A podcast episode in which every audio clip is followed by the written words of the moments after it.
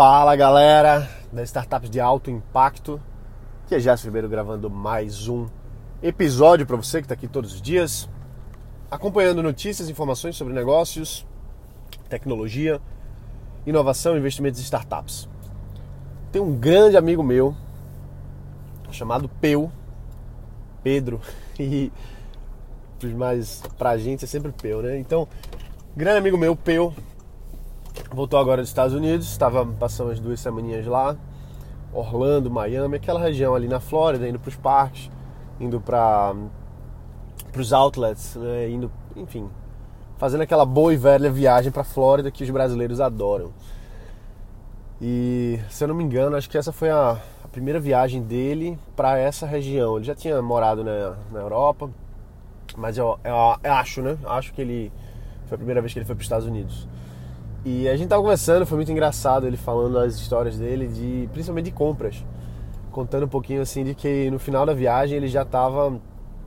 já evitava entrar nas lojas para não ceder ao risco de comprar. E é muito interessante isso, não é aleatório, tá? Assim, o, os Estados Unidos, os americanos, eles são muito bons de venda. Eles têm uma, uma engenharia de, de, de vendas que tudo é arquitetado, tudo é, é programado para fazer com que você queira comprar mais. Então, todas as vezes que eu, que eu fui fazer compras nos Estados Unidos, principalmente das vezes que eu fui para fazer compras, eu senti isso. Teve, eu lembro, uma vez eu estava tava em São Francisco, teve uma hora que eu não queria nem entrar numa loja lá, loja de, de presentes, assim, sabe, de, de coisas da cidade e tal. Eu não queria nem entrar, porque eu sabia que eu ia gastar dinheiro com besteira que eu não precisava. Mas assim, é muito tentador. E eu quero, eu quero dissecar um pouquinho essa, essa estratégia que a gente vê né, nas lojas físicas e outros lugares também e como a gente coloca isso na nossa na nossa estratégia da nossa startup, do nosso negócio. Enfim, então, como é que funciona lá? Né? Enfim, existe, existem estudos e é, os shoppings americanos, eles são baseados em estudos, os caras estão sempre estudando, estão sempre avaliando para entender como fazer o consumidor consumir mais. E tem um negocinho que é o seguinte: a pessoa, e começa a perceber isso em você e em outras pessoas também. Isso acontece aqui, não é só nos Estados Unidos, não, isso é em qualquer lugar. Faz parte da nossa psicologia. É, as pessoas, quando estão lá né, no, nas lojas dos Estados Unidos, elas estão de carteira fechada. Estão de carteira fechada. E aí, o, o, um dos desafios, né, um, dos, um dos objetivos iniciais das lojas, enfim, é fazer com que você abra a carteira. É fazer com que você mude de estado mental. Vê que coisa interessante, é um estado mental. Você inicialmente está no estado mental fechado, você acabou de chegar, você não está querendo gastar, você está querendo economizar, você já está defensivo.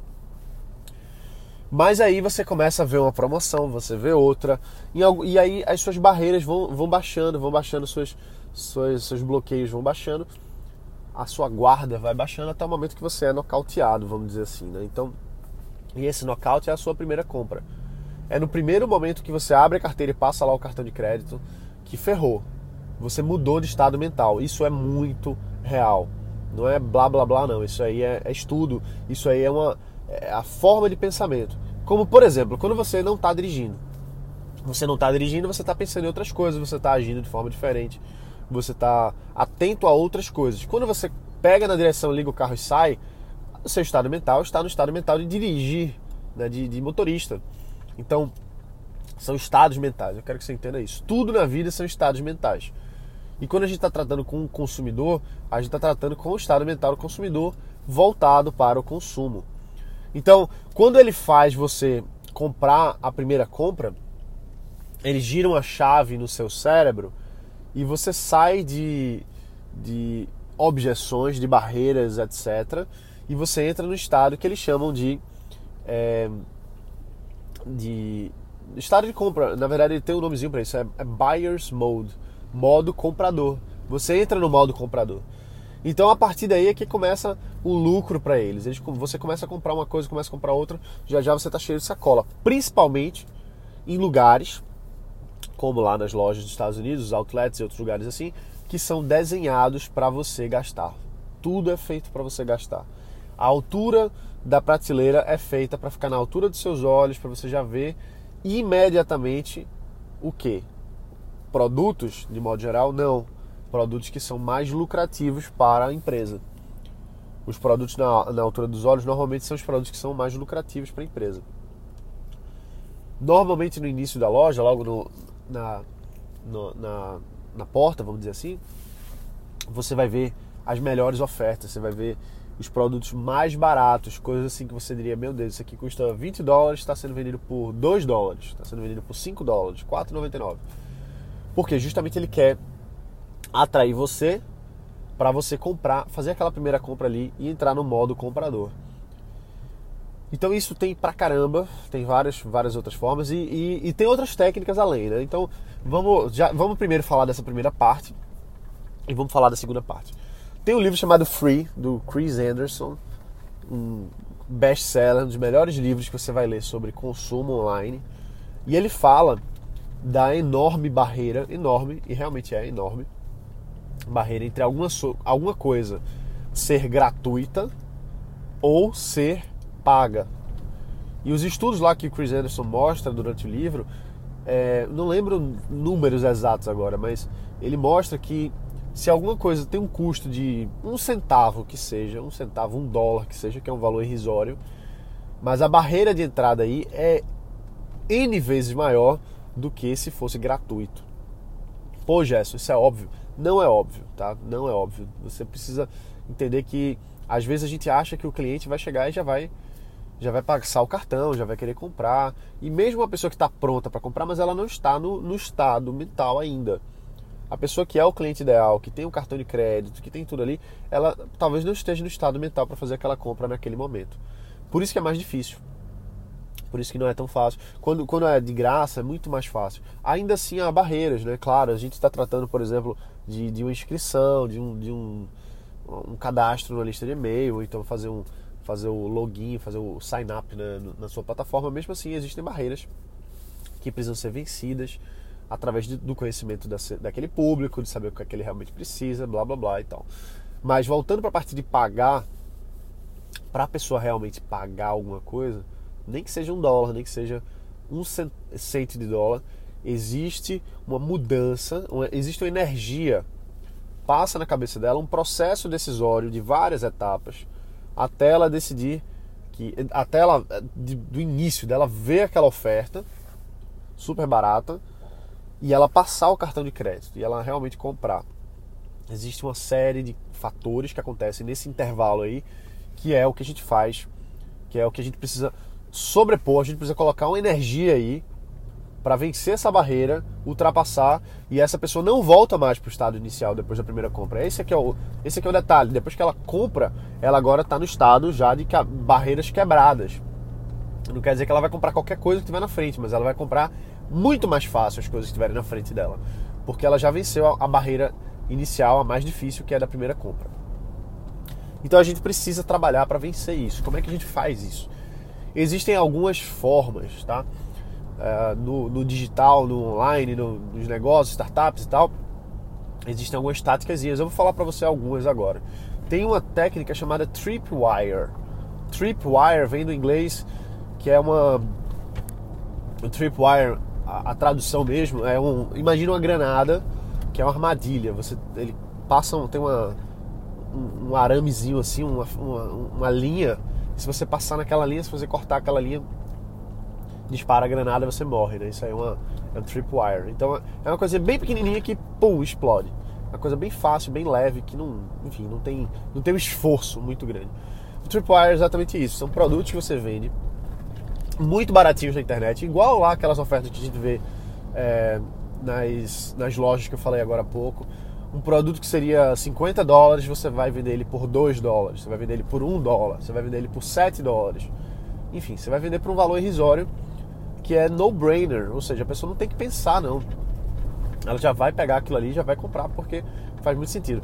Gerson, são todas as pessoas que vão comprar? Claro que não, porque ainda assim a pessoa tem que tirar o cartão de crédito do, Tá, imagina o esforço de colocar a mão no bolso, tirar a carteira, abrir, pegar o cartão de crédito, colocar tudo ali, fora todos os outros processos decisórios que tem na cabeça dela.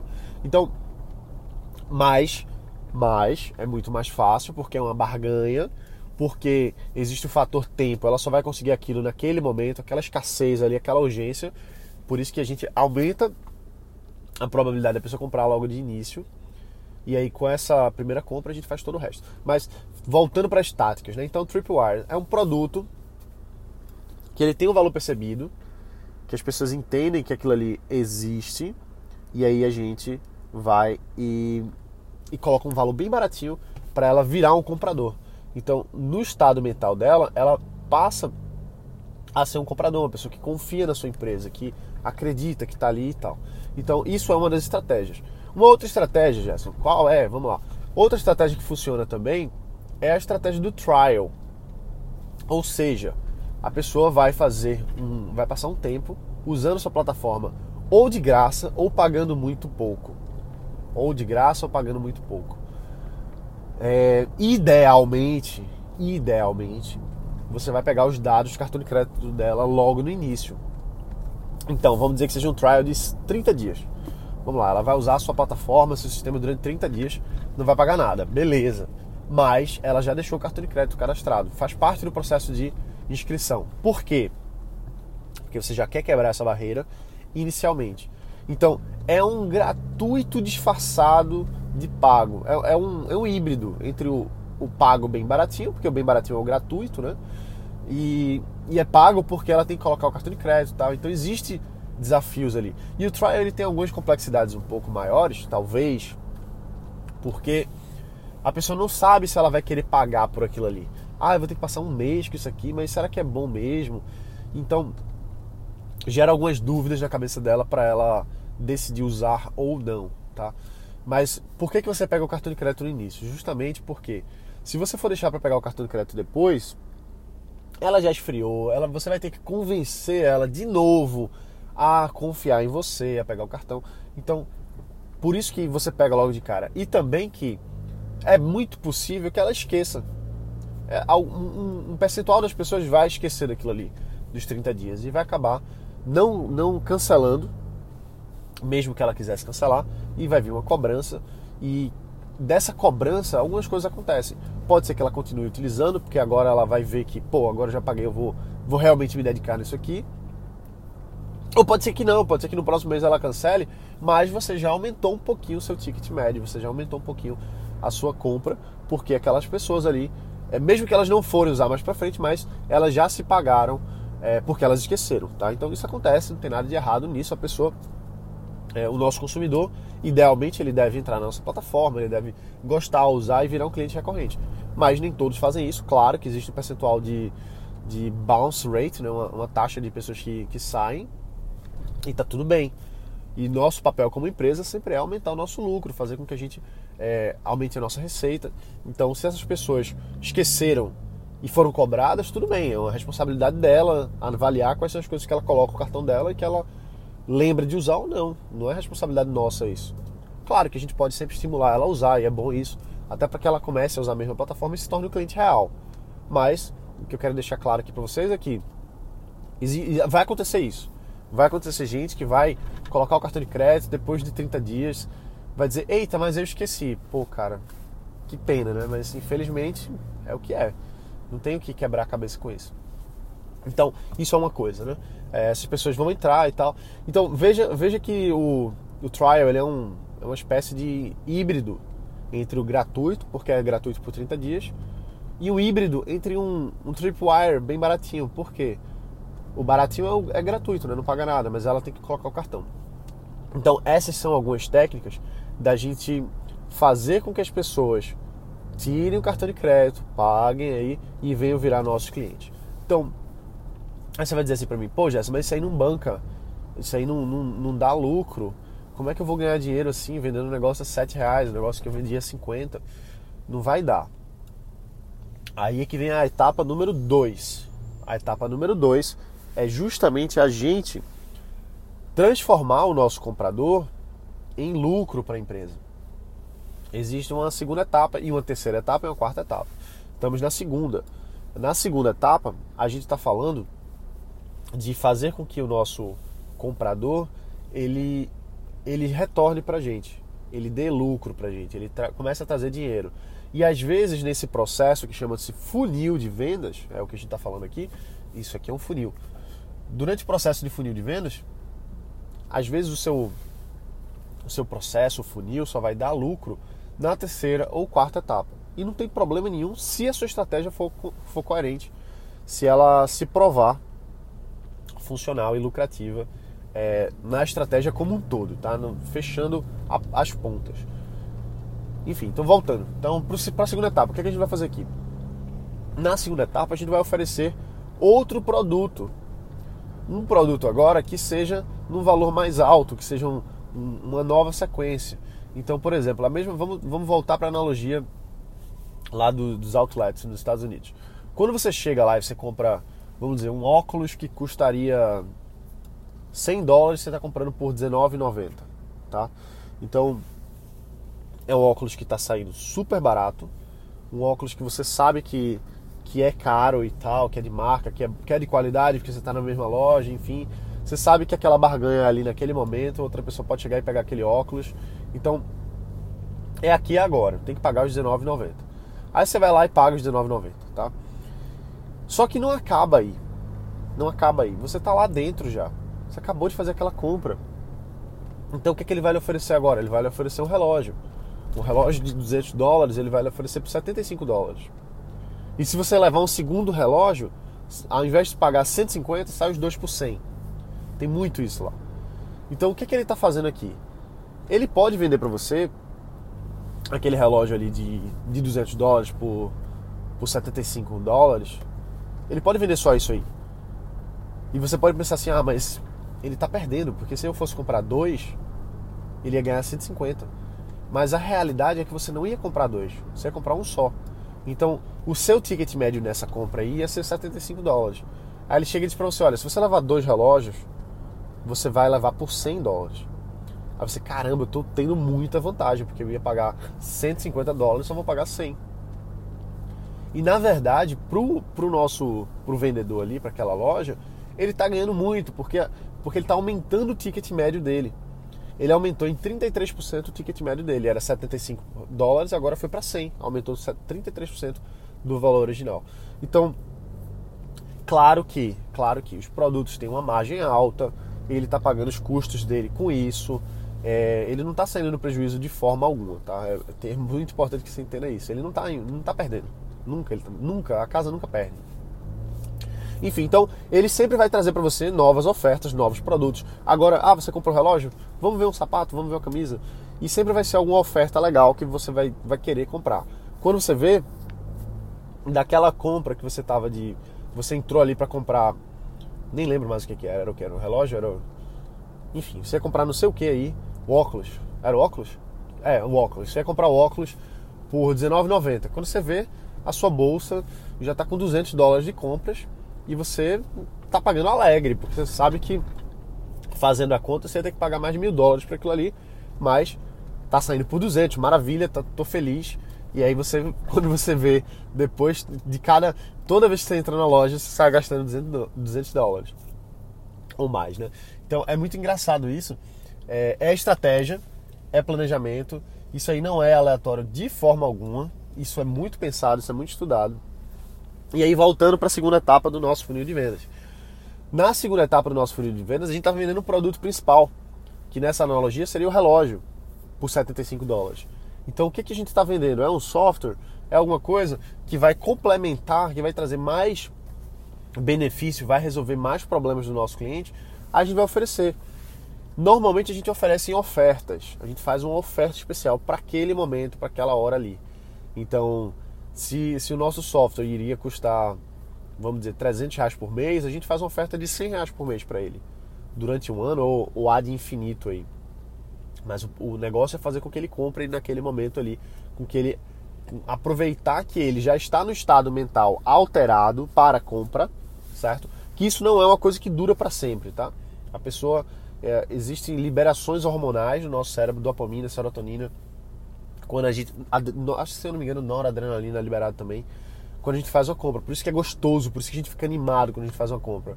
Então é meio viciante. Mas esse, essa, essa descarga hormonal que deixa a gente animada, que é legal de comprar, ela não dura para sempre. Claro, claro que não.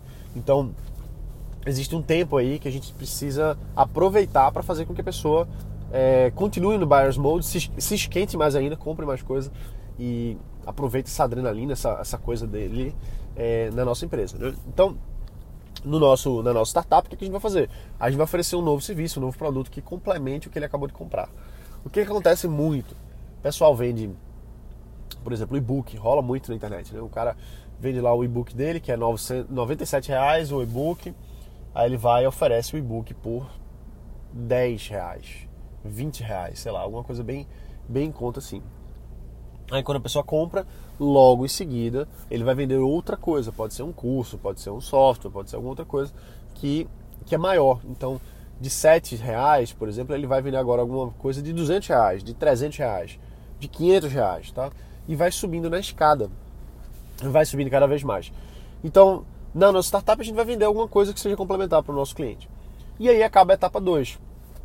Um percentual de pessoas vai passando por cada uma dessas etapas, né? Claro que não é 100% das pessoas, a gente não pode ter essa ilusão de achar que todo mundo que compra o nosso produto inicial vai comprar todos os outros produtos. Não é assim, óbvio. Tudo são percentuais, né? Gerson, qual é o percentual certo? Não sei, vai depender do seu funil. Você tem que colocar para rodar e ver as suas métricas, tá bom? Cada métrica é, vai ser única. Cada negócio vai ter suas métricas únicas. Porém, a gente usa comparação, a gente vê como é que está funcionando para outras pessoas, lembrando que são outros nichos, que são outros produtos, são outros públicos. Claro que nada vai ser igual, mas claro que a gente pode se basear também, tá? Então, qual que é o moral da história aqui? Você tem que lançar, fazer essa o fechamento desse funil aí e começar a medir.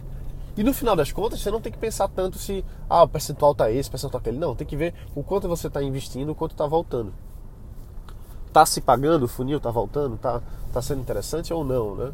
Isso aí é o que a gente precisa avaliar, tá bom? É, certo, o que, é que, é, que, que mais, né? Pronto, já beleza, você falou da primeira etapa, falou da segunda etapa, o que, que é que tem mais nessa, nessa história toda aí? A gente vai ter a etapa 3, a etapa 4, a gente vai ter outros momentos aí que a gente vai estar tá avaliando. Então, para isso, para esse episódio de hoje não ficar gigante, a gente vai gravar, vou gravar um outro episódio falando a parte 2 aqui para você entender mais esse processo, beleza? É isso aí, a gente se vê aqui na próxima. Bota para quebrar e valeu.